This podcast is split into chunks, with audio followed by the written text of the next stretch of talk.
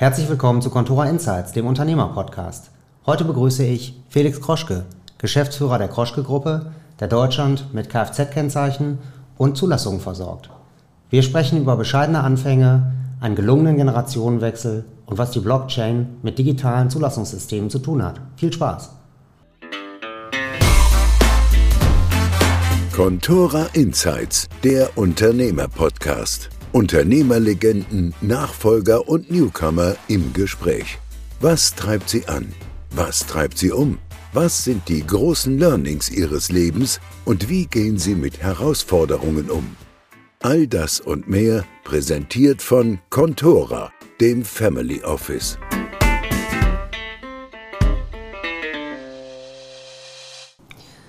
Die Wurzeln der Unternehmensgruppe Kroschke liegen darin, dass ihr Großvater Kfz-Zeichen aus einem VW-Käfer heraus verkauft hat. Nehmen Sie uns kurz mit. Wie ist der Beginn? Ja, ähm, ja also äh, da kann ich das auch gleich nochmal sozusagen ein bisschen richtigstellen. Das war nämlich die Oma. Also das war äh, quasi schon per se äh, ein Familienunternehmen. Ähm, nämlich äh, durch meine Oma Elfriede und mein ähm, Opa Martin äh, quasi gegründet. Und zwar sind die damals aus der, der ehemaligen DDR geflohen äh, nach Braunschweig. Also man muss es wirklich auch Flucht äh, nennen. Ähm, und hatten in Braunschweig Verwandtschaft und äh, sind deswegen dorthin gegangen. Und da hat man immer geguckt, die hatten zu dem Zeitpunkt schon drei Kinder, ähm, mhm. dass alle Familienangehörigen natürlich irgendwo in Lohn und Brot stehen. Ähm, Braunschweig äh, als Standort natürlich sehr stark auch äh, durch Wolfsburg und VW geprägt. Das waren die Wirtschaftsboomjahre. Äh, in den 50er Jahren, als die äh, dann nach Braunschweig gegangen sind. Und der eine Onkel hat die Zulassungsstelle geleitet in mhm. Braunschweig. Und der hat gesagt, naja, was ihr machen könnt, ihr könntet gut Autoschilder verkaufen, weil äh, da ist echt ein Bedarf da. Die Leute wollen Autos kaufen äh, und äh, verkauft auch Autoschilder. Und so fing das dann eigentlich an dass meine Oma ähm, vor der Zulassungsstelle in Braunschweig mit diesem Käfer stand. Ähm, haben wir auch schöne Bilder äh, zu ähm, mit äh, Schildern, um die Kunden abzufangen. Äh, die Schilder wurden damals nämlich nicht geprägt äh, wie heute. Also mhm. heute sind es Aluminium-Kennzeichen, die geprägt werden. Äh, zu dem Zeitpunkt wurden die in sogenannten Tiefziehverfahren, also eine Art Plastik hergestellt. Sehr, sehr giftig. Das hat mein Opa gemacht in einem Kellerraum. Äh, und damals hatten die Leute mehr Zeit, die haben dann gewartet ähm, äh, während äh, mein Opa das hergestellt hat und ähm, haben einen Klönschnack gehalten mit meiner Oma. Ähm, ja, dann ist das gewachsen. Irgendwann gab es dann erstes Ladengeschäft und äh, mhm. ja, aber der Käfer ist äh, für uns ja ein schönes Symbolik, schönes Wahrzeichen. Im, also im wahrsten Sinne ähm, für, wie für viele Deutsche irgendwo ein Zeichen für das Wirtschaftswunder und das Zeichen fürs Fundament auch unserer mhm. Unternehmensgruppe. Haben Sie die Großeltern dann selber noch kennengelernt? Ja, die habe ich noch kennengelernt auch. Ähm, leider nicht mehr ganz so intensiv. Ähm, ja, also ich selber komme aus einer ganz kinderreichen Familie. Äh, mein Vater, also meine Eltern haben sechs Kinder äh, zusammen, nicht nur mein Vater, also meine Eltern zusammen ist vielleicht auch was Besonderes. Ähm, das, äh, und ich bin genau in der Mitte. Ähm, also war so drei, vier Jahre, als meine Oma verstorben ist mhm. und so fünf Jahre, sechs Jahre später ist mein Opa verstorben. Also ja, noch kennengelernt, noch ein Bild auch gehabt ähm, aber nicht, sage ich mal, intensiv kennengelernt. Mein mhm. Bruder Philipp, mit dem ich mir die Geschäftsführung bei Kroschke teile, jetzt in dritter Generation, der ist genau zehn Jahre älter, ähm, der hat die noch deutlich besser mhm. natürlich kennengelernt. Und würden Sie sagen, äh, bestimmte Werte Ihrer Großeltern sind heute noch sehr präsent in der Firma oder in der Familie? Ja, ähm, ganz bestimmt. Also natürlich als kleiner Junge ne, habe ich das natürlich noch nicht so äh, bewusst wahrgenommen, aber ähm, man also gute Werte, die sich ja irgendwie sozusagen vortragen, die muss ich ja dann nicht mitbekommen haben von damals, sondern mhm. äh, die sind ja dann immer noch präsent äh, irgendwie und haben eine gewisse Kontinuität. Und ich habe sie dann zumindest, sage ich mal, von meinem Vater mitbekommen. Und ähm, das ist eigentlich, äh, sind das auch klassisch ähm, konservative Werte, wie das viele äh, familiengeführte Mittelständler haben. Das heißt, ähm, fleißig sein, viel mhm. arbeiten schaffen, ne? also im, im, klassischen Sinne. Und ähm, gut wirtschaften, also gucken, dass man sich eine Unabhängigkeit äh, bereithält, ähm, gleichwohl äh, auch Risiko eingehen können, ähm, vielleicht auch mal ein bisschen mehr Risiko. Ähm, und das geht dann quasi wieder mit dem Fleiß einher, äh, weil mhm. Glück hat nur der Fleißige. Äh, das sind so diese ja, Sprüche, die aber irgendwo stimmen. Mhm. Ja. Mhm. Und nachdem Ihre Großeltern das Geschäft ähm, ja, gegründet und dann aufgebaut haben, ist ja Ihr Vater Christoph Kroschke dann ja auch sehr tatkräftig eingestiegen, so wie ich es verstanden habe. Ja, also mein ähm, Vater, der hat noch äh, einen Bruder, der ist genau fünf Jahre älter. Und ich glaube, das ist eigentlich das Schöne auch dabei, weil aus der Schildergeschäft Kroschke sind am Ende zwei Unternehmensgruppen entstanden. Ähm, so, ich weiß nicht, ob wir noch dazu kommen. Ähm, dann würde ich das jetzt nicht so ausführlich. Also fünf Jahre vor meinem Vater ist mein Onkel eingetreten in das Geschäft. Äh, da wurde auch Produkt, das Produktsortiment erweitert. Der war dann verheiratet, auch gerade so Familie gegründet. Ähm, hat beim Steuerberater gelernt, äh, mein, ähm, mein Onkel. Und äh, da musste man quasi mehr machen, um auch diese Familie sozusagen durchzufüttern. Äh, und dann wurde das Angebotsspektrum um Sicherheitsbeschilderung, Beschilderung aller Art äh, erweitert. Ähm, und fünf Jahre nachdem mein ähm, Onkel eingetreten ist, Klaus, ist mein Vater Christoph eingetreten, der genau fünf Jahre jünger ist. Und ähm, der äh, war Industriekaufmann und äh, auch der quasi in Familiengründung äh, befindlich. Das heißt, musste mehr gemacht werden. Und das war eigentlich so der erste Startschuss, auch weitere Standorte zu eröffnen über Braunschweig hinaus. Ähm, erstmal im lokalen Umfeld, das waren dann so Peine, Wolfenbüttel, Hannover war, glaube ich, einer der ersten Standorte. Also alles, was so lokal um ja, Braunschweig war. Mhm. Ähm also eigentlich Druck, ne? Also, weil, wie gesagt, mehr, mehr äh, Münder zu füttern. Das heißt, äh, man musste auch mehr erwirtschaften als vorher. Mhm. Also ich habe Ihren Vater ja auch mal kennengelernt. Das ist ja so ein richtiger Unternehmertyp alter Schule, würde ich mal sagen, der eben dann aber auch sehr, sehr tatkräftig voran geschritten ist. So stelle ich es mir zumindest vor, so habe ich ihn auch erlebt. Ähm, was würden Sie denn sagen, was sind denn so die unternehmerischen Fertigkeiten, die, die ihn besonders ausgezeichnet haben? Mm, mein Vater ist immer positiv. Also der ist einfach kein negativer Mensch. Da merke ich, dass manchmal, dass das etwas ist, was mich sehr inspiriert. Der denkt immer positiv, auch in der Niederlage. Oder ähm, wenn der Gegenwind besonders stark ist, und das haben wir auch alle schon erlebt, er auch, aber ich jetzt auch, sage ich mal, jetzt in den Jahren, wo ich äh, dabei bin und das Unternehmen begleite, äh, ist er trotzdem immer äh, positiv und sagt, äh, Attacke, heute schlafen wir drüber und morgen wird das quasi angegangen. Dann, ähm, Sie haben so ein bisschen angedeutet, der ist auch radikal. Mhm. Also ähm, radikaler als viele andere halt auch so sind. Ähm, manchmal verbrennt man sich damit die Finger, aber für ihn war es auch ganz klar auch ein Erfolgsrezept, mhm. ähm, auch so äh, radikal zu sein. Also manche, ähm,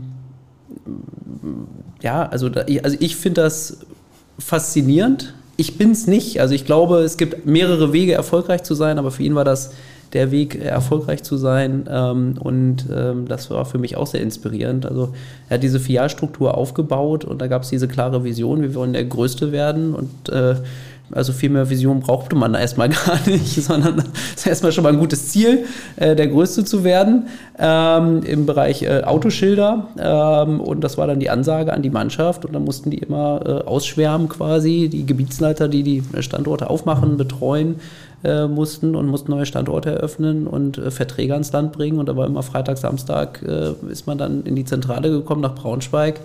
Ja, und wenn man nicht genug gebracht hat, dann konnte man gleich nach Hause gehen und brauchte nicht mehr wiederzukommen. Also das ist äh, halt eine Radikalität, äh, ähm, die da aber auch ein Erfolgsrezept ist. Mhm. Ja, mhm. War's. Was sind andere, sage ich mal, radikale Entscheidungen, die er getroffen hat? Also zu sagen, ich möchte der Größe werden, mhm. ist, ist ja mehr so die, die globalere Sicht, aber dann hat das ja wahrscheinlich viele kleinere Entscheidungen nach sich gezogen. Haben Sie da noch mal ein Beispiel? Ähm, also sicherlich die radikalste Entscheidung, äh, die mein Vater jetzt auch nicht ganz alleine getroffen hat, ähm, äh, war sicherlich äh, die Trennung dann ähm, von seinem Bruder, meinem Onkel, als sie die Unternehmensgruppe 1995 aufgeteilt haben. Äh, wir damals aus Braunschweig weggegangen sind mit der Familie äh, hier nach Ahrensburg bei Hamburg. Ähm, Vater nach einem Standort gesucht hat, der irgendwo auch großstädtischen Bezug hat. Ähm, Berlin war damals noch nicht so en vogue, äh, Mitte der 90er Jahre, also relativ knapp nach der Wende. Und München war damals schon unerschwinglich ähm, für eine Firmenumsiedlung. Äh, kostentechnisch. Und dann sind wir da gelandet äh, zu einem Randförderungsgebiet, interessanterweise. Mhm. Ähm, geeignetes Gelände gefunden und ähm, sind dann dahin. Und das war radikal, weil äh, und auch wieder total mutig, ähm, weil er musste in vielerlei Hinsicht wieder auch bei Null anfangen. Klar, er hatte damals dieses ähm, Kfz-Schildergeschäft dann mitgenommen in der Realteilung und mein Onkel ähm, über die Jahre, die Jahrzehnte, die die ja zusammengearbeitet haben, ist halt quasi dieses Beschilderungsgeschäft, äh, Arbeitssicherheitsgeschäft auch gewachsen, Versandhandel mhm. aufgebaut. Mittlerweile ist äh, die Firmengruppe meines Onkels der größte in Europa, was Arbeitssicherheitsprodukte anbelangt. Und das war quasi dann auch die Geschäftsaufteilung ähm, äh, zwischen den beiden. Und äh, ja, das war total radikal. Man musste dann nochmal Schulden aufnehmen, äh, musste sich einen neuen Standort, also alles kaufmännische neu aufbauen. Klar, ne? Flächenorganisation gab es, aber halt das gesamte Backoffice ist ja quasi mhm. geblieben. So ja. und eigentlich aus einer Situation des Komforts heraus, ähm, wo er immer gesagt hat, wir müssen mehr machen, wir müssen mehr machen. Und da war mein Onkel immer äh, so ein bisschen, ja, wir machen mit der Ruhe, Schritt für Schritt, äh, uns geht's doch gut. Und das war für meinen Vater so, dass er gesagt hat, ähm, da, äh, das geht so nicht. Also mir geht's mhm. gut, das gibt's nicht für mich als Unternehmer. Ähm, und äh, ja, ich hatte das ja schon gesagt, ähm, es gibt mehrere Wege, erfolgreich zu sein. Ähm, mein Onkel ist ein unglaublich erfolgreicher Unternehmer auf eine ganz andere Art und Weise, die ich auch sehr schätze, auch immer wieder ähm, gerne erlebe. Jetzt gerade das Wochenende bei einer privaten Familienfeier mit, äh, auch mit ihm verbracht und so. Und der, mhm. da merkt man wieder, die kommen ja quasi aus dem gleichen Stall, ähm, aber wie unterschiedlich auch so Brüder sein können und beide trotzdem sehr erfolgreich. Äh, äh, und äh, ja, einfach wirklich eine gute Inspirationsquelle für mich. Dann war das für beide so eine Art Befreiungsschlag, dann ja. ohne den anderen wirken zu können. Ja, war, so war absolut. Also für die beiden war es absolut die richtige Entscheidung. Ähm, ich war damals zu klein, um das, sage ich mal, äh, bewusst wahrnehmen zu können, sage ich mal. Ne? Was bedeutet das jetzt unternehmerisch? Was bedeutet das vielleicht auch emotional? Ähm, ich kann ja nur sagen, wie es dann in den Folgejahren dann gewesen ist. Ähm, und die haben gutes Miteinander jetzt auch. Äh, mhm. Und äh, ich glaube, das war das Erfolgsrezept auch den irgendwo. Die Fam das ist ja die Besonderheit, wenn wir über Familienunternehmen reden. Ne? Also es ja. gibt ja immer da mehrere Sphären, die ineinander greifen. Und äh, es gibt immer diese familiäre Sphäre, es gibt die Familie, Sphäre als operativ äh, tätige Geschäftsführer und es gibt diese Gesellschaftersphäre. Und das ist ja nicht immer einfach, die ist konfliktbehaftet. Und manchmal macht es auch Sinn, also im Sinne des äh, Familienfriedens, dann auch Sphären wieder aufzulösen. Mhm. Ähm, und das war irgendwie ähm, genau das Richtige. Mhm. Interessanterweise eine Generation weiter ähm, haben wir ja wieder eine Bruderkonstellation. Mhm. Ähm, ihr Bruder Philipp, ich habe mal gelesen, ähm, der wusste schon als Teenager, dass er Unternehmer werden wollte, dass er da rein wollte in dieses Geschäft. Ähm, wie war das denn für Sie? Wussten Sie das auch so früh? Nee, überhaupt nicht. Also bei uns war das immer, also grundsätzlich war es so, dass äh, unsere Eltern uns ähm, eigentlich nie vorgegeben haben, was wir machen müssen. Also ähm, ich glaube, das ist auch ein ganz wichtiger Wert. Ich habe ja gesagt, fleißig sein. Das, aber das ist, kann ja unterschiedlich. Das heißt ja nicht unbedingt, dass man immer zwangsläufig wirtschaftlich erfolgreich sein muss. Natürlich wünschen sich Eltern immer, dass ihre Kinder äh, glücklich sind und dass sie was machen und irgendwo mhm. aktiv sind und äh, energievoll, energisch. Das haben sich äh, meine Eltern immer für uns gewünscht. Und äh, wir sind alle sehr unterschiedlich geraten.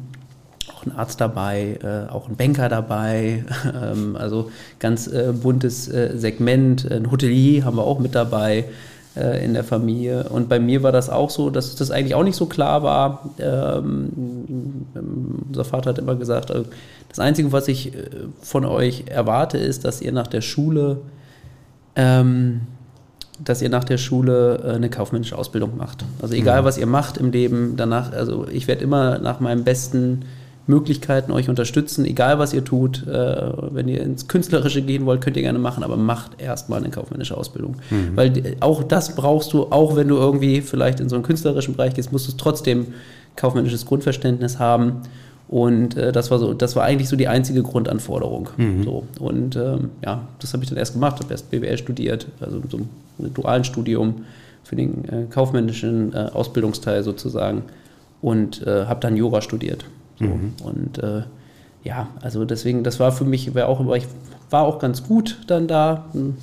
Äh, so, ähm, mit dem Prädikat abgeschlossen, war ganz stolz, habe das meinem Vater auch erzählt. Gesagt, Mensch, guck mal, super, hat sich der ganze Stress, der ganze Ärger hat sich da gelohnt.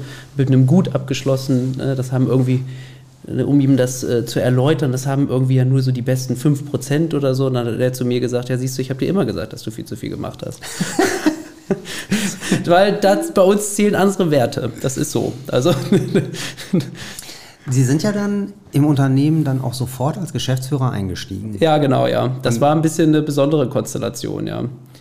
Ja, soll ich? ja mögen Sie ein bisschen er erläutern. Also ich finde es vor allem deswegen interessant, da, da haben ja verschiedene Familiengesellschaften unterschiedliche Wege. Manche sagen, meine Kinder müssen zuerst in einer anderen Firma arbeiten. Andere sagen, man macht erst ein Trainee bei uns in der Firma, dass man jeden Bereich gesehen hat. Wieder andere sagen, du steigst sofort als Geschäftsführer ein. Wie, wie kam es bei Ihnen? Wie ist das bei Ihnen gelaufen? Ja, bei uns ist eher so die Kombination aus beiden. Also mein Bruder Philipp, der ist zehn Jahre älter und der hat genau diesen klassischen Pfad gemacht. Mhm. Ne? Also er ist äh, Trainee, hat dann ein Gebiet äh, übernommen, erst als Junior-Gebietsleiter, dann richtiger Gebietsleiter, also mit mehr Filialverantwortung, hat dann die Leitung des Innendienstes übernommen in der Zentrale und ist dann wirklich, sage ich mal, sukzessive gewachsen in der Organisation. Wir hatten so eine Besonderheit, dass wir dann ähm, zwei externe Geschäftsführer hatten und mein Bruder als familieneigenen Geschäftsführer und die beiden Familienfremden, die waren auch schon sehr lange im Unternehmen und da stand wieder eine Vertragsverlängerung an, denen wurden auch neue Verträge angeboten und die haben dann, waren beide so um die 50, der eine über 20 Jahre bei Kroschke, auch vom Trainee hochgearbeitet bis in die Geschäftsführung. Mhm. Ähm, äh, und äh, der andere elf Jahre, also wirklich schon echt lange. Ähm, und äh, die haben dann nochmal gesagt, so mit um die 50, wir machen uns nochmal selbstständig, so bei Kroschke, wir wissen, Firma bleibt mhm. in der Hand der Familie.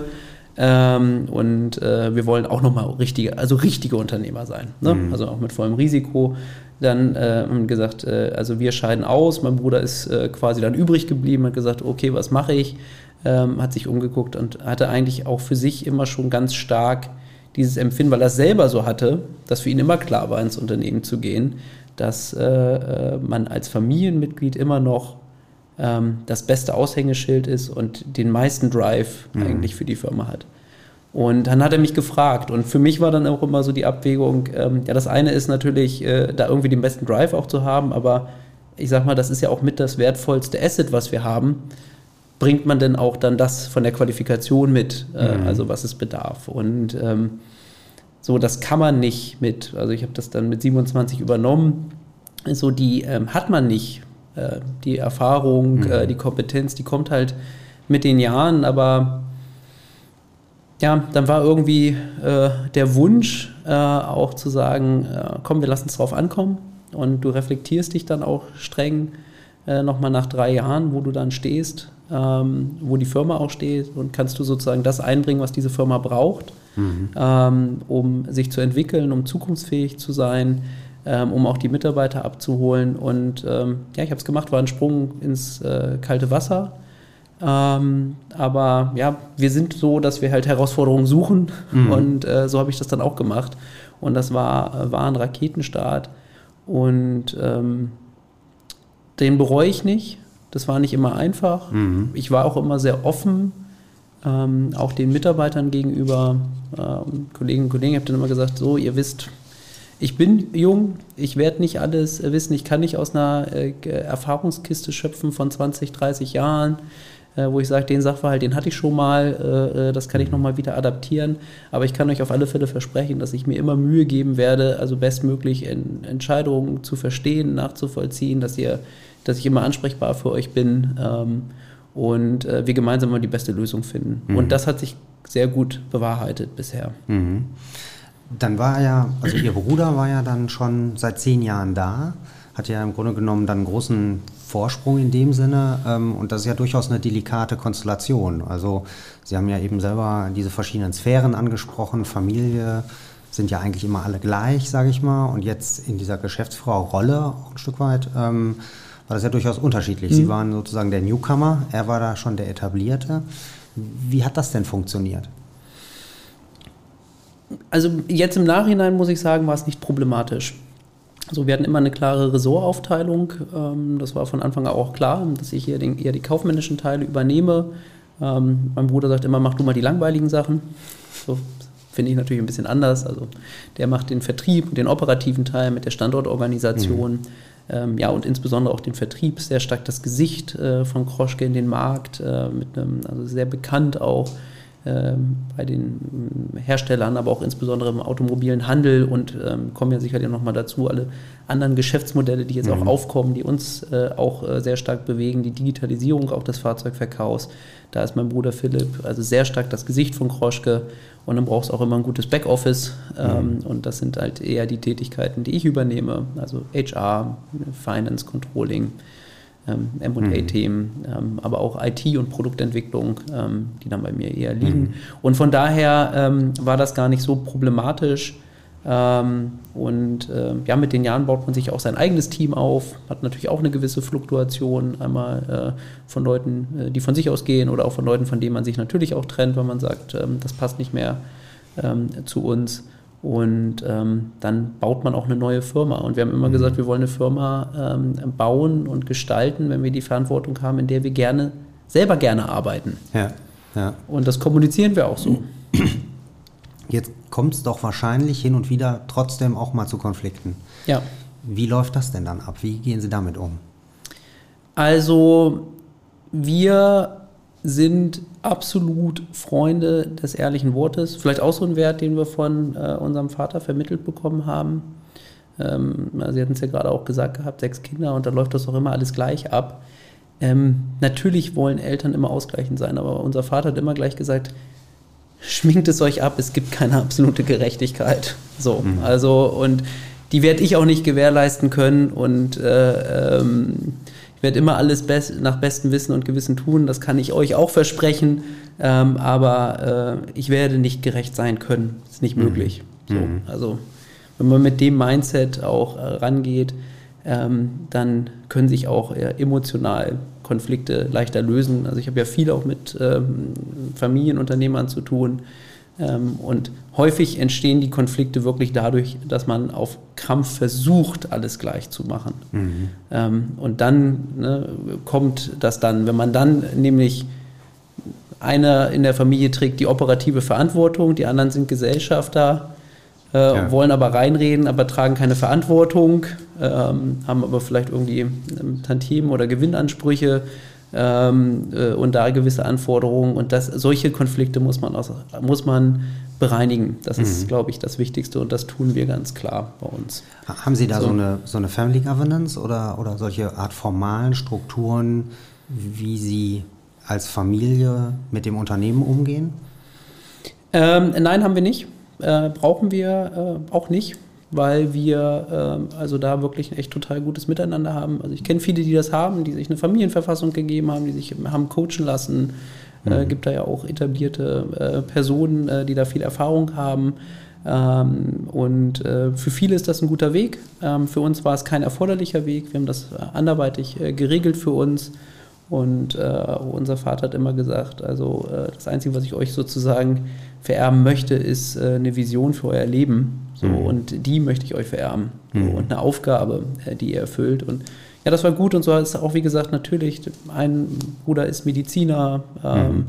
ähm, ja, eine ist ins, ins, Banking gegangen, ist da auch äh, total begeistert. Und also so fächert sich das dann auch so ein bisschen natürlich auf und die Leute gehen ihre Wege und dann ähm, kommen eigentlich, mhm. also diese Konflikte gibt es dann im Grunde genommen nicht. Und wie mein Bruder und ich das machen, ähm, ist, äh, äh, da reden wir auch ganz offen drüber. Äh, wir haben uns auch einen Business Coach genommen mhm. und sagen, das ist irgendwie auch dann der Safe Space. Äh, da gehen wir so alle zwei Monate hin, alle sechs Wochen, sechs bis acht Wochen. Ähm, und äh, da werden auch mal die Dinge auf den Tisch gebracht, begleitet. Und das ist wirklich ein total wertvoller mhm.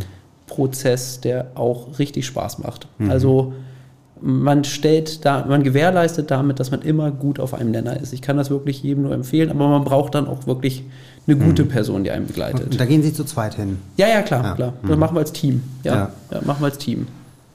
Ja, wenn Sie, wenn Sie jetzt auf die letzten vier, fünf Jahre in dieser Rolle schauen, können Sie sagen, was so die, die Hauptpunkte sind, die Sie gelernt haben in der Zeit, also Ihre Main Learnings so? Hm, also, ich hatte jetzt vor kurzem äh, so einen äh, Beitrag geschrieben äh, für ein Online-Magazin. Ähm, das ähm, war dann, ist jetzt auch schon wieder ein halbes Jahr, dreiviertel Jahr her. Äh, da war natürlich nochmal deutlich stärker auch das Corona-Jahr, was uns natürlich auch sehr stark bewegt hat, äh, nochmal deutlich präsenter. Und da habe ich immer gesagt, so die äh, 3K der Krise, die ich gelernt habe. So, und eigentlich lässt sich das ganz gut auf diese Jahre übertragen, die ich das jetzt mache. Und das sind jetzt bald fünf Jahre. Mhm. Äh, Im Januar 2017 hatte ich angefangen gehabt. Ähm, und ähm, das ist das erste K äh, ist äh, Kampfgeist. So, das klingt immer sehr brutal und martialisch. Äh, ich finde das äh, was ganz äh, Positives eigentlich ähm, und verbinde da nur also Energie, ähm, Blick nach mhm. vorne mit ähm, Kultur, also das mhm. Thema. Ne, ähm, ähm, es gibt ja immer diesen ähm, bekannte Saying, Culture Eats Strategy for Breakfast und das stimmt so. Also wir haben sehr viel auch in diesen kulturellen Wandel investiert ähm, und das zeichnet sich total gut aus äh, bei uns. Es ist ein langer Prozess, aber ich bin auch mhm. stolz drauf, wo wir jetzt stehen, auch als Firma. Ähm, wie gesagt, unser Vater hat das noch ganz anders geprägt, auch als Unternehmen. Ähm, gibt mehrere Wege, erfolgreich zu sein. Da war es auch der Weg und es gibt auch äh, Personen, die das auch mögen, wenn jemand also auch da so radikal äh, vor, nach vor, vorne geht. Aber wir transformieren halt auch die Firma, gehen immer stärker mhm. in IT-Prozesse, in Entwicklung und so. Und da funktioniert die Welt halt doch auch anders. So und ja. da eine Ausgewogenheit irgendwo zu schaffen und irgendwie in einer sehr diversen Mitarbeiterstruktur, die wir einfach haben, möglichst viele mitzunehmen, abzuholen, denen auch eine Heimat zu geben und äh, nicht das Gefühl, ja, da werden jetzt irgendwie, da werden nur die coolen Sachen gemacht, die hippen und wir sind hier eigentlich irgendwie auf dem Abstellgleis. Mhm. Ähm, also das auch irgendwo alles, sondern allen auch eine Wertigkeit zu geben und eine Wertschätzung zu geben und aber auch irgendwie in allen Kolleginnen und Kollegen das Gefühl zu triggern, ja, auch Wertschätzung ist, ist, also ist keine Einbahnstraße, sondern mhm. ich erwarte auch Wertschätzung quasi als Firma zurück. Ja. Und ähm, da ähm, haben wir relativ viel gemacht. Ähm, wird sicherlich den einen oder anderen geben, der sagt, ach, das ist doch irgendwie, ne, also Kultur ist für viele ja nicht so greifbar, aber für uns ganz, ganz essentiell. Und das Thema, das dritte K äh, von den drei K ist äh, Kommunikation. Mhm. Also wie wird miteinander gesprochen? Das hat sich insbesondere nochmal im Corona-Jahr echt deutlich verbessert. Also durch diese Distanz, durch viel mehr Online-Meetings festgestellt, das, was wir eigentlich so im Kulturellen dann schon so losgestoßen hatten, hat sich da nochmal beschleunigt. Es wird ehrlicher kommuniziert, äh, es wird wertschätzender kommuniziert ähm, und äh, ja auch mhm. irgendwie mehr Informationen, äh, wo viele ja immer sagen, ja, ich krieg's ja nicht mit. Wenn ich mhm. nicht rauchen würde, wenn ich nicht Raucher wäre, hätte ich es ja gar, hätte ich ja das noch nie gehört gehabt und so. Und so, ja, guck mal, das Intranet, da stand das auch. Ach echt? Okay. Ja, ja dann kommen wir doch nochmal ähm, zum Geschäftsmodell. Also ursprünglich ja relativ einfach zu verstehen, ähm, Kfz-Kennzeichen und Zulassungen. Ähm, heute besteht die Unternehmensgruppe, wie ich es verstanden habe, aus drei Säulen. Christoph Kroschke GmbH, der Deutsche Autodienst und die Kroschke Digital. Mhm. Ähm, oder äh, die deutsche Kennzeichentechnik auch. Ähm, können Sie kurz erläutern, was in welchem Bereich gemacht wird und vielleicht auch, wie sich die Umsätze so ungefähr verteilen? Mhm. mhm. Ja, gerne. Also äh, die Christoph Kroschke GmbH ist die Muttergesellschaft, auch die Hauptgesellschaft. Äh, im, im, im, im, Wesentlichen äh, der Deutsche Autodienst eine hundertprozentige Tochtergesellschaft. In der Christoph Kroschke GmbH haben wir insbesondere unser klassisches Kennzeichengeschäft, was wir machen, ähm, also mit den Prägestellenstandorten. Das sind so ähm, um die 400 äh, ungefähr und unsere Zulassungsdienstorganisation, weil wir ja Zulassung als Dienstleistung auch durchführen, dort äh, insbesondere für den Autohandel äh, mit ja, gut 13.000 Autohäusern, die wir mhm. bedienen, also quasi ein B2B2C-Prozess, wo die Autohäuser uns disponieren für die Zulassung und äh, hoffentlich unser System nutzen, was wir gerade relaunchen. Da kommen wir sicherlich gleich auch nochmal zurück, äh, weil das mhm. äh, wichtig ist für unsere Strategie, also die systemische Vernetzung, in der wir uns da bewegen. Ähm, da ist so vom Umsatz, sage ich mal, 60 bis 70 Prozent. Mhm. Ähm, Im DAD, Deutscher Autodienst, als 100 Prozent Tochter, ist auch schon seit ähm, 1998 gibt. Also seit 23 Jahren, ähm, ist äh, vor allem äh, klassisches Großkundengeschäft drin. Da sind Leasinggesellschaften, die mhm. wir bedienen, Banken, ähm, Autovermieter, ähm, Hersteller, ähm, aber auch ähm, digitale äh, Fahrzeugvertriebsplattformen und Modelle, wo wir sicherlich auch gleich nochmal drüber sprechen, mhm. ähm, wo man auch sieht, also da ist viel, viel Veränderung, aber wir sind in einer interessanten Schnittstelle, in der wir uns da bewegen.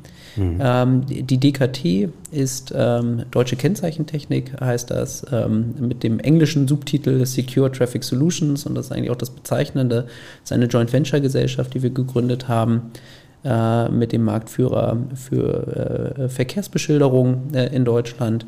Und ähm, da beliefern wir einerseits den Großteil unseres Platinenbedarfs selber, mhm. ähm, aber das ist eigentlich nicht der, äh, der, der, die Ursprungsmotivation, äh, sondern die Ursprungsmotivation ist, dort im internationalen Geschäft tätig zu sein äh, und an internationalen Ausschreibungen teilzunehmen und dann nicht nur, sage ich mal, Autoschilder zu liefern, sondern wir wollen ganze Verkehrssicherungssysteme liefern. Okay. Und da verknüpfen sich dann wieder auch äh, ja, andere Tätigkeiten, die wir machen und auch die Bemühungen, die wir hier anstrengen in der Digitalisierung des deutschen Zulassungswesens, wo wir sagen, na, wo werden wir schneller sein? Wird es in mhm. Deutschland sein, wo wir auch pushen und dabei sind, oder wird es vielleicht in einem anderen internationalen Markt sein, wo wir auch in vielen Ausschreibungen dabei sind, weil die einfach sagen, wir machen jetzt gleich einen großen Technologiesprung, anders als jetzt in Deutschland, wo es sehr etablierte Strukturen gibt und wenn es etablierte Strukturen mhm. sind, ist es immer schwierig, die auch wieder zu verändern.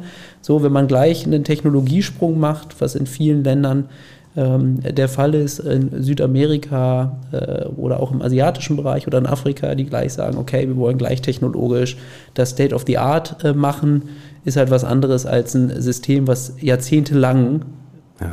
erprobt äh, ist und ähm, das, sage ich mal, radikal neu zu denken. Mhm. Ich habe gelesen, dass Sie äh, die Kroschke-Gruppe zum PayPal der Zulassungsprozesse umbauen wollen. Was kann ich mir darunter vorstellen? Ja, also man muss äh, betrachten, dass ähm, nicht nur im Corona-Jahr, sondern auch deutlich schon davor äh, auch ein Wandel im Konsumverhalten von Autokäufern zu sehen ist. Leute informieren sich immer stärker online und gehen auch durchaus äh, dazu über, Fahrzeuge online zu kaufen. Und äh, wir gucken uns die Customer Journey an, die ein Kunde in der digitalen Fahrzeugverkaufswelt so geht. Muss ja sich das Auto aussuchen, ähm, muss entscheiden, will ich es leasen, kaufen, finanzieren, ähm, vielleicht ein Auto-Abo abschließen, äh, was momentan ja auch in aller Munde ist. Äh, muss ich dann dementsprechend auch über die Finanzierungsform Gedanken machen, muss ich über die Versicherung Gedanken machen. Und ähm, spätestens dann kommt er auch äh, zur Zulassung in dieser äh, Customer Journey.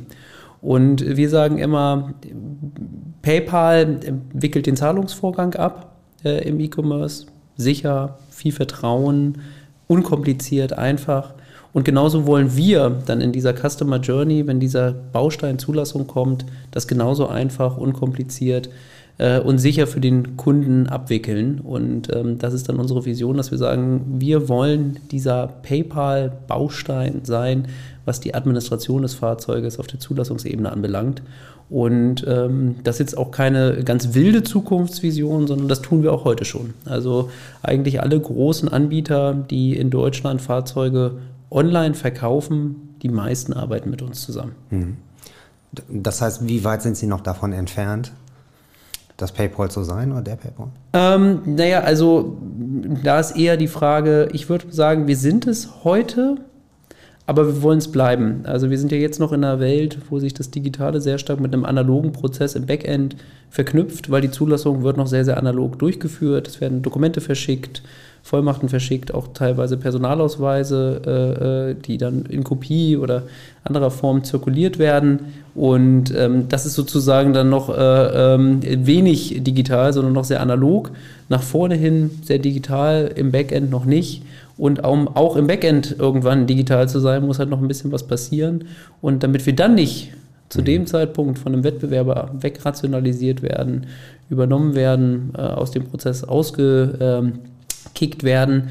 Äh, da muss viel Arbeit rein, ähm, auch äh, in die weitere Digitalisierung. Aktuell ist es so, ähm, das kann ich schon mit äh, Fug und Recht behaupten, wenn auch ausländische Hersteller, die jetzt so langsam den europäischen Markt angehen, Viele wollen dann natürlich unbedingt auch nach Deutschland. Ganz klar ist der größte Automarkt äh, in Europa. Ähm, dann beschäftigen sie sich mit dem Prozess. Ähm, auch äh, große amerikanische E-Fahrzeughersteller, ähm, wo man sich vorstellen könnte, dass die mit uns zusammenarbeiten ähm, äh, äh, und das auch sicherlich äh, tun. Ähm, weil wir aktuell zumindest der Einzige sind, der es abwickeln kann. Aufgrund der Flächenorganisation, die wir haben, äh, sind wir die Einzigen, die bundesweit aktuell Zulassungen darstellen können. Das heißt, heute sind wir es, weil wir einerseits die IT-Kompetenz haben, um Schnittstellen zu mhm. unseren Kunden zu bauen, äh, um auch in diesen Prozessen zu denken, ähm, aber auch klassisch vom Fulfillment. Einer muss die Zulassung halt machen und wir haben die Organisation dafür. Das heißt, heute sind wir es, aber wir wollen es auch bleiben. Das ist die eigentliche Aufgabe. Ähm, ja, also man hat ja in der Corona-Zeit jetzt gesehen, plötzlich gab es ja fast keine Zulassungen mehr. Das muss sie ja ziemlich hart getroffen haben, also egal in welchem Bereich. Ja, also wir sind aus 2019 gekommen. Äh, 2019 war ein historisch absolutes Rekordjahr, was äh, Zulassung anbelangt hat. Mhm. Ähm, wir hatten ungefähr 3,7 äh, Millionen Neuzulassungen, das war ein Rekordwert, ähm, und äh, ungefähr 7,6, 7,7 Millionen äh, Besitzumschreibungen, also der klassische Gebrauchtwagenmarkt. Ähm, also ähm, ein sehr, sehr starker Markt 2019, ähm, äh, trotz ja sehr äh, präsenter auch Klimadebatten. Ähm, Im Übrigen auch das äh, Jahr, wo erstmalig äh, bei den Neuzulassungen SUVs und Geländewagen den größten Anteil auch ausgemacht mhm. haben. Früher war es immer die klassische Kompaktklasse, also VW mhm. Käfer, äh, VW, nicht VW Käfer, VW Golf, natürlich nicht der Käfer, sondern der Golf. Ähm, und äh, trotz der Debatten, die wir hatten, das hatte sich äh, da echt nochmal interessanterweise so verkehrt. Also sehr viel Momentum, starker Markt, dann das Corona-Jahr, absolut. Äh, und zwar auch in Monaten, die für äh, das Zulassungswesen besonders bedeutsam sind. Und das sind die Frühjahresmonate, mhm. weil dort üblicherweise Fahrzeuge gekauft und zugelassen werden. man macht das nicht im Winter. Ähm, da ist der Wertverlust am größten, witterungsbedingt. Man kauft mhm. zum Sommer hin, Privatpersonen kaufen für den Sommerurlaub Fahrzeuge und auch die großen Flotten kaufen tendenziell in den Frühjahresmonaten für das Jahr die Fahrzeuge. Also das dann immer so März, April, Mai sind die wichtigsten Monate und das waren die Monate, die halt äh, ja extrem Lockdown äh, bedingt natürlich waren. Mhm. Also ein extremer Schock äh, ähm, von der Situation, wo man nicht wusste, wie geht man jetzt damit um, mhm. wenn man eher aus den schwächeren Wintermonaten kommt, äh, in, die, in dem historischen Wissen, dass ja die starken Frühjahresmonate kommen, die dann auf einmal weggebrochen sind, weil erstmal Zulassungsstellen radikal geschlossen wurden ähm, weil der Autohandel zu war, äh, weil natürlich auch im äh, Großkundenbereich auch erstmal alles on hold gesetzt wurde, ja. gesagt wurde, okay, äh, auch bei Leasingverträgen, die ausläufen, auslaufen, ausgelaufen wären, wir verlängern erstmal, gucken erstmal, wie die Situation ist mhm. ähm, und äh, entscheiden dann, anstatt äh, neue Fahrzeuge zu bestellen, die Autovermieter, die gleich gesagt haben, nachdem deren Geschäft ja äh, auch radikal eingebrochen ist, ja. Äh, insbesondere natürlich das Stationsgeschäft an den Flughäfen, erstmal bestellen wir keine Fahrzeuge und das sind also die größten äh, in Deutschland, was, mhm. äh, sag ich mal, Fahrzeugumschlag anbelangt, sind die großen Autovermieter aller Sixt, Europcar ja. etc., ähm, äh, die auch wieder viel Fahrzeuge in den Gebrauchtwagenmarkt auch äh, überführen, wenn die mhm. quasi äh, ausgeflottet werden. Und äh, das war richtig massiv. Jetzt rückblickend nur halb so schlimm. Also der mhm. Umsatzeinbruch bei uns im Vergleich zu dem historisch besonders starken Jahr lag so bei 6 Prozent auf das Ui. Gesamtjahr hin, weil wir doch in der zweiten Jahreshälfte dann ganz große Nachholeffekte hatten. Okay. Also der Autokauf ist von der Sache eine Entscheidung, sowohl im privaten als auch im äh, gewerblichen Bereich, äh, äh ist aufgeschoben, nicht aufgehoben. Mhm. Ne? Also das ist dann der große Unterschied. Ne? In das Restaurant, in das ich nicht gehen kann, mhm. weil es geschlossen ist, da gehe ich nicht, äh, wenn es wieder offen hat, zweimal am Tag hin, sondern geht trotzdem nur einmal. Ähm, und das Auto äh, wenn ich mich entschieden habe, dann ähm, kaufe ich äh, das dann auch. Ähm, also für uns ist interessanterweise ähm, aus wirtschaftlicher Sicht dieses Jahr, also das Jahr 2021, mhm. das schmerzhaftere Jahr, weil die Nachfrage sehr, sehr groß ist. Ähm, Auftragsbücher sind voll, Orderbücher voll, ähm, Leute wollen fahren. Es ist nicht nur gefühlt so, dass mehr auf, Stra auf der Straße äh, mhm. los ist, sondern es ist äh, auch statistisch so, dass äh, in, im Bundesdurchschnitt die Mobilität ungefähr 10 bis 15 Prozent auf dem Vor-Corona-Niveau liegt. also mehr okay. als 2019, weil es wird mehr Auto gefahren. Leute Deutschland Urlaub machen, weil sie nach wie vor auch ähm, öffentlichen Personennahverkehr vermeiden, mhm. äh, weil sie die Bahn vermeiden ähm, und die beim eigenen Auto unterwegs sind. Ähm, und äh, ja, weil sie nicht auf lange Strecke reisen, sondern ja. viel in Deutschland machen. Ähm, also es ist mehr Mobilität da, auch mehr Nachfrage. Also ne, man sagt das ja immer gefühlt, oh, ist auf den Scheiß so viel los wie noch nie. Also es wird ja auch immer voller. Und da kann ich nur sagen, es ist nicht nur ein Gefühl, es stimmt. Ja. Also statistisch. Ähm, ja, für uns jetzt halt gerade bitter aufgrund dieser äh, Lieferprobleme. Ähm, dass sich das natürlich mhm. gerade äh, massiv auch auf unser, Geschle äh, auf unser Geschäft äh, durchschlägt. Ähm, also diese Chipkrise, genau. die, die sehen Sie eins zu eins bei sich. Ja, ja, ja, also absolut. Zum Glück nicht ganz eins zu eins, äh, wenn ich jetzt mal so die äh, Zulassungszahlen auf uns mhm. äh, überleite, sieht man, dass wir besser performen als der Markt. Das mhm. ist von der Sache her schön, aber es ist trotzdem immer noch nicht äh, das Niveau, was wir haben mhm. wollen und es ist immer noch ein starker Einbruch.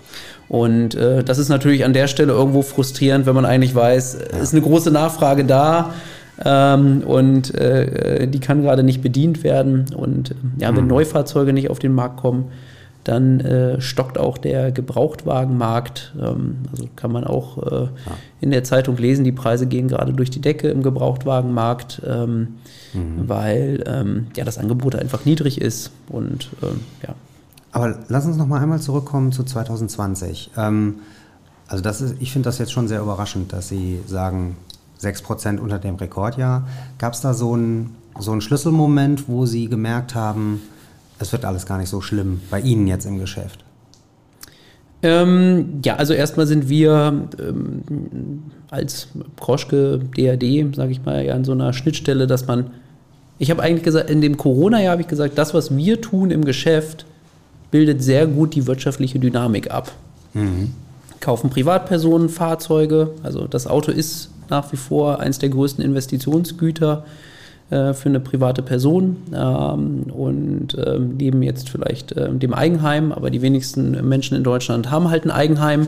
Dann mhm. ist es eher das Auto äh, bei über 40 Millionen Autos, äh, die wir in Deutschland haben, wo die Leute Geld in die, in die Hand nehmen. Das heißt, das zeigt ja irgendwo, haben die Leute Vertrauen, haben sie auch überhaupt das Geld und die finanziellen Ressourcen, äh, ähm, das zu tun. Ähm, oder haben sie Angst, Job zu verlieren oder verlieren sie ihren Job oder aufgrund von Kurzarbeit ähm, äh, ist das Einkommen entsprechend äh, beschränkt. Ähm, und genauso sehen wir es auch im gewerblichen Bereich. Wie gehen denn sozusagen auch Großkunden damit um äh, und was läuft auch über Plattformen? Und da konnten wir relativ schnell sehen, weil wir an dieser Schnittstelle sind, die Nachfrage, die ist da. Mhm. Also keine mhm. Sorge, das kommt.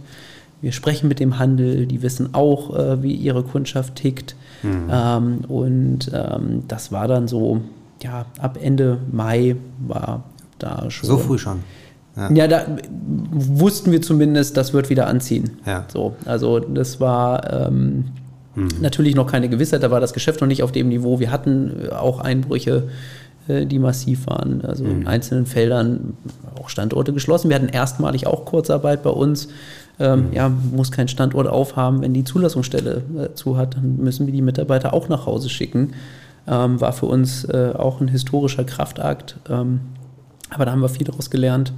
Ähm, ja, und dann konnte man gut in der zweiten Jahreshälfte diese Nachholeffekte auch sehen. Und wir sind auch sehr, sehr positiv mit unserer Planung in das Jahr 2021 gestartet, ähm, was ja immer noch sehr gedämpft war durch den doch sehr langen, ich weiß nicht, dritter, vierter Lockdown, also mhm. eine Lockdown-Welle, äh, die sich dann ja nochmal, äh, sag ich mal, über das gesamte erste Quartal und auch äh, mindestens die Hälfte vom zweiten mhm. Quartal hergezogen, mhm. hingezogen hat.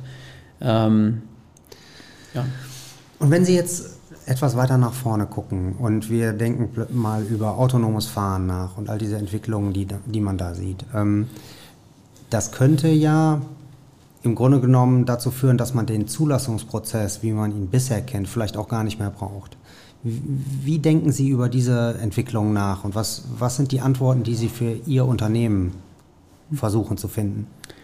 Also von der strategischen Perspektive ist es bei uns immer so, dass wir strategisch uns auf die nächsten fünf Jahre konzentrieren. So, mhm. Also es Gibt natürlich äh, gewisse Big Bets, auch gerade was das autonome Fahren anbelangt. Ähm, aber je nachdem, welche Studie man liest, ist es unterschiedlich schnell, äh, was die Durchdringung anbelangt. Also da hat jedes äh, große Beratungshaus äh, eine andere ja. Äh, Vorstellung davon. Äh, und da gibt es auch sicherlich kein einheitliches Bild.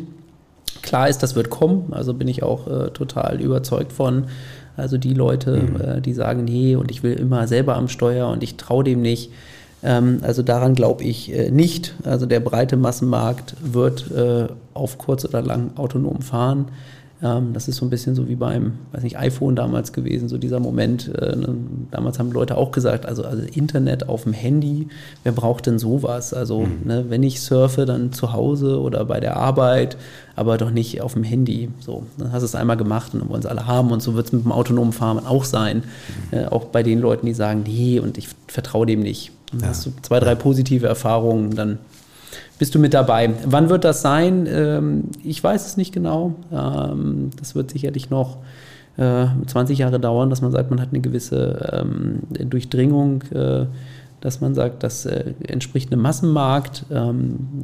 jetzt gerade findet hier in Hamburg, jetzt unabhängig davon, wann diese Folge ausgestrahlt wird, dann für den einen oder anderen sich nochmal rückbesinnen, vielleicht in die Medienberichterstattung ähm, findet die ITS äh, statt. Äh, das ist die weltweit größte Mobilitätsmesse. Äh, die alle zwei Jahre stattfindet. Ist auch mal ganz schön, sonst immer eher hm, Singapur, Kopenhagen etc. Auch die jetzt mal in Hamburg zu haben, weil für mich ist mhm. Hamburg äh, einfach ein toller Mobilitätsstandort.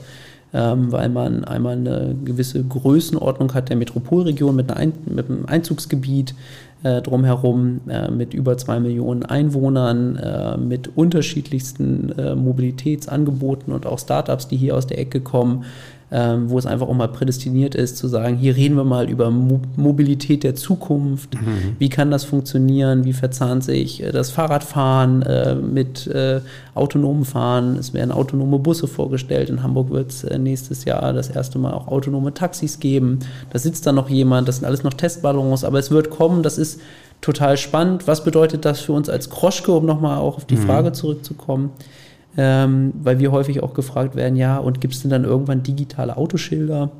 Ähm, da sagen mein Bruder und ich immer, das ist für uns gar nicht unbedingt die Fragestellung, sondern es ist ja immer die Frage, gibt es äh, noch eine Zulassung an eine Administration der Fahrzeuge und die wird es immer geben, auch bei autonomen mhm. Fahrzeugen wird es die geben, weil es auch hier wieder Haftungsfragen gibt. Es gibt ähm, sicherheitspolitische Fragestellungen. Das ist ja auch der Hauptgrund, warum wir überhaupt Autoschilder haben mhm. und auch einen Zulassungsprozess haben, wo wir auch äh, sicherstellen, dass Leute auch wirklich versichert sind, äh, also eine Pflichtversicherung haben, ansonsten funktioniert die Zulassung schon gar nicht, ähm, äh, wo wir auch sicher gehen, dass die Leute ihre Gebühren bezahlt haben, wo wir auch sicher gehen, dass wir wissen, wo der Halter ist.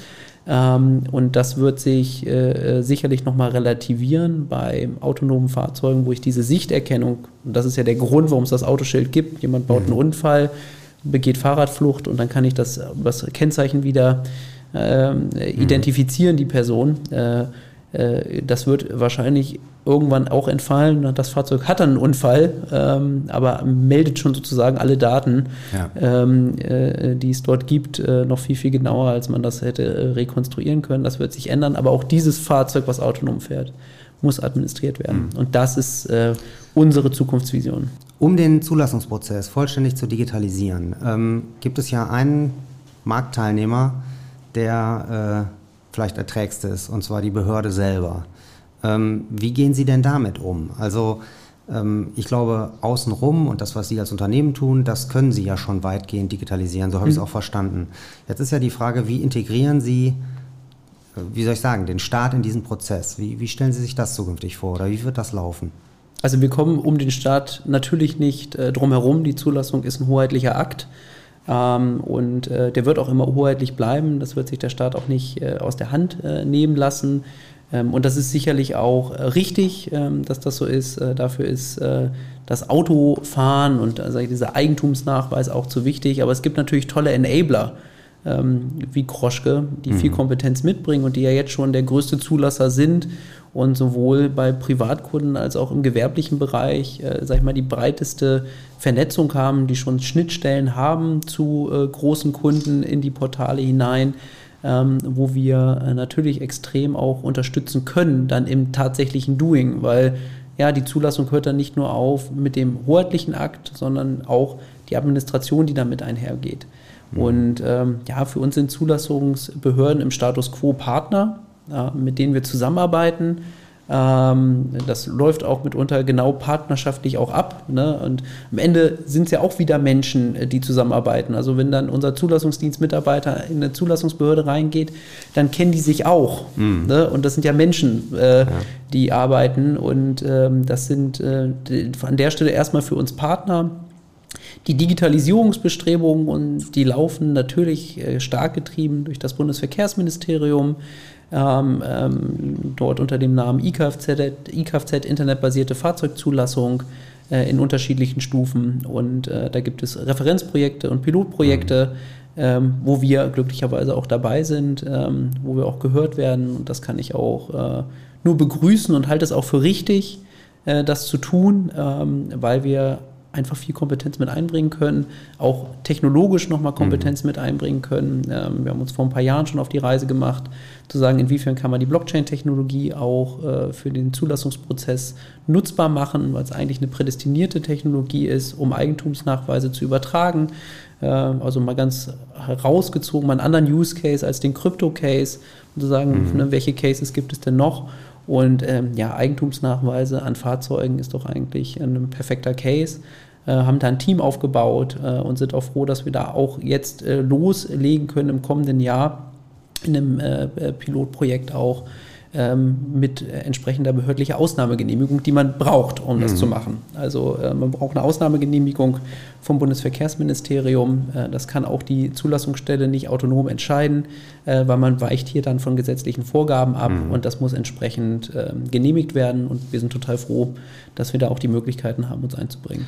Das heißt, würden Sie sich eine Progno an eine Prognose wagen, wann der Zulassungsprozess überwiegend digital möglich sein wird? Also als Privatperson kann man schon heute theoretisch digital zulassen, neues mhm. Fahrzeug, was man gekauft hat. Ähm, dazu braucht man halt aber gewisse Grundvoraussetzungen, die dann wieder so kompliziert sind, dass es halt einfach ein Prozess ist, der nicht convenient genug ist, als dass ich es als Privatperson wirklich mache. Mhm. Ich brauche einen elektronischen Personalausweis, den hat man vielleicht, aber der muss auch freigeschaltet sein. Ist häufig auch der Fall, aber da muss ich die PIN kennen, ich brauche ein Lesegerät oder ich brauche die entsprechende App äh, mit einem Handy, was NFC-fähig ist. Äh, und also mhm. da sind so viele Hürden schon wieder und dafür macht man dann als Privatperson zu selten eine Zulassung, äh, mhm. dass ich dann sage, dann spare ich mir das und außerdem, wenn ich eh beim Handel kaufe, kümmert sich ja der Händler drum, beziehungsweise mhm. der Dienstleister hinter dem Händler, das dann wieder Kroschke und das ist doch eh the most convenient äh, für mich. Und ähm, ich denke, diesen Prozess, den muss man auch radikal neu denken. Ähm, und da bin ich auch gespannt, äh, äh, wie wir uns da einbringen können. Ähm, also wie gesagt, Privatzulassung äh, geht schon seit zwei Jahren theoretisch voll digital. Ähm, faktisch aber wieder nicht. Ähm, und ähm, deswegen ist das auch eine tricky Frage zu sagen. ne? Ähm, ja, wann, wann ist das so? Also ich sag mal, auf einer Timeline, sagen wir, reden wir nochmal so von fünf bis zehn Jahren. Mhm. So, und das ist auch so die Timeline, die mein Bruder und ich uns gegeben haben. Ich sage auch, ich will den Job, den ich jetzt mache, den mache ich bis 40 und dann mache ich nochmal was Neues. So, also ich bin da auch so, ich glaube auch, dass man mehrere Karrieren im Leben haben kann. Habe da auch schon viele spannende Ideen, weil ich sage, das ist dann, ich bin dann 40, mein Bruder ist genau zehn Jahre älter, der ist dann 50 und bis dahin muss die Firma zukunftsfähig aufgesattelt sein. Und wenn wir es bis dahin nicht geschafft haben, ähm, dann müssen wir eh ganz neu denken. Hm. Also wenn Sie, Sie haben das gerade angesprochen, äh, ein Zulassungsprozess äh, auf Basis der Blockchain, wie erklären Sie das Ihrem Vater?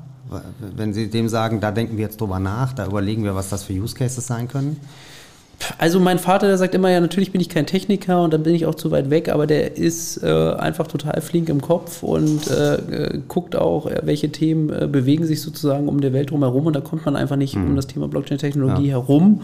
Ähm, und ähm, also der versteht das im Grundsatz schon, worum es denn eigentlich geht. Ja. Ne? Und ja. Äh, das ist eigentlich eine gute Sache. Ähm, und ja, ich habe immer gesagt, das ist wie ein bisschen wie beim Golfspielen mit der, äh, mit der Blockchain. Also du hast dann ne, alle, du hast einen Flight von Leuten, die gehen, die haben ihre Scorecard und alle tragen ja die Werte, die Scorecard ein. Und äh, ja, wenn einer die Scorecard falsch äh, äh, ausfüllt, haben ja die anderen drei im Vierer-Flight eine richtige Scorecard und können den, können den, können den Fake, die Fake-Scorecard identifizieren und so funktioniert es ja. ein bisschen komplexer ja. in der Blockchain auch und das Bild benutzt er auch gerne, um es ja, in, in a nutshell zu beschreiben. Super.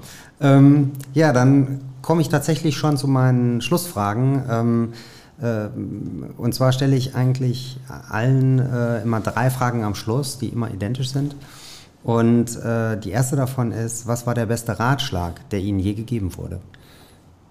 Also der beste Ratschlag, der mir je gegeben wurde, ähm, den habe ich jetzt gerade erst vor kurzem auf einer Veranstaltung gehört ähm, von äh, äh, Ola Kelinius. Also ich würde jetzt einfach mal ganz fies äh, einen Plagiat machen und sagen, was der beste Ratschlag war, dem ihm jemals gegeben wurde. Weil das fand ich so prägend auch für mich. Also ähm, der hatte auf die gleiche Frage gesagt, ähm, äh, dass er in den USA war und hat den Geschäftspartner zu ihm gesagt, ähm, Karriere funktioniert eigentlich so. If the company gives you a problem and you solve that problem, the company will give you a bigger problem. Und das fand ich eigentlich so gut, weil es war auch genauso bei mir. Ich bin ja also auch so, wie gesagt, gefühlt so raketenstartmäßig reingestartet. Dann mhm. hast du nur Probleme. Es gab auch keinen strukturierten Übergabeprozess, so ne, wie das in anderen Firmen. Du bist erstmal so, ne, sitzt du quasi da, weiß nicht, äh, beim Papa auf dem Schoß, ja. übertrieben, ne? Äh, äh, und lässt dir das alles mal zeigen und dann guckst du so. Also ich habe das alles nicht gehabt. Ich musste alles mhm. ähm, sofort alleine machen. Und dann hast du viele Probleme und du wächst mit den Problemen, dann werden die Probleme auch größer äh, aber du lernst die auch zu lösen und das ist irgendwie ein schöner ja. Prozess. Also vielleicht ist das ein guter Ratschlag, äh, den man äh, so haben kann, ja. ja. Die zweite Frage ist, ähm, die ähm, sozusagen, wenn, wenn ich die Väter in dem Sinne interviewe, dann frage ich immer, was sie von ihren Kindern gelernt haben. In dem Sinne, bei Ihnen frage ich jetzt, was haben Sie denn von Ihrem Vater gelernt? Ich lerne auch von meinem Sohn viel, by the way. Der ist äh, zehn, zehn Monate Ja, der ist zehn Monate und es geht halt trotzdem schon los. Ne? ähm, aber ähm, was habe ich von meinem Vater gelernt? Ähm, also ich habe es ein paar Mal jetzt schon im Gespräch gesagt, ich habe da viel Inspirationsquelle, also was ihn als Person anbelangt, äh, weil der strahlt vor Energie und der hat immer noch leuchtende Augen, wenn er über irgendwie mhm. Visionen spricht.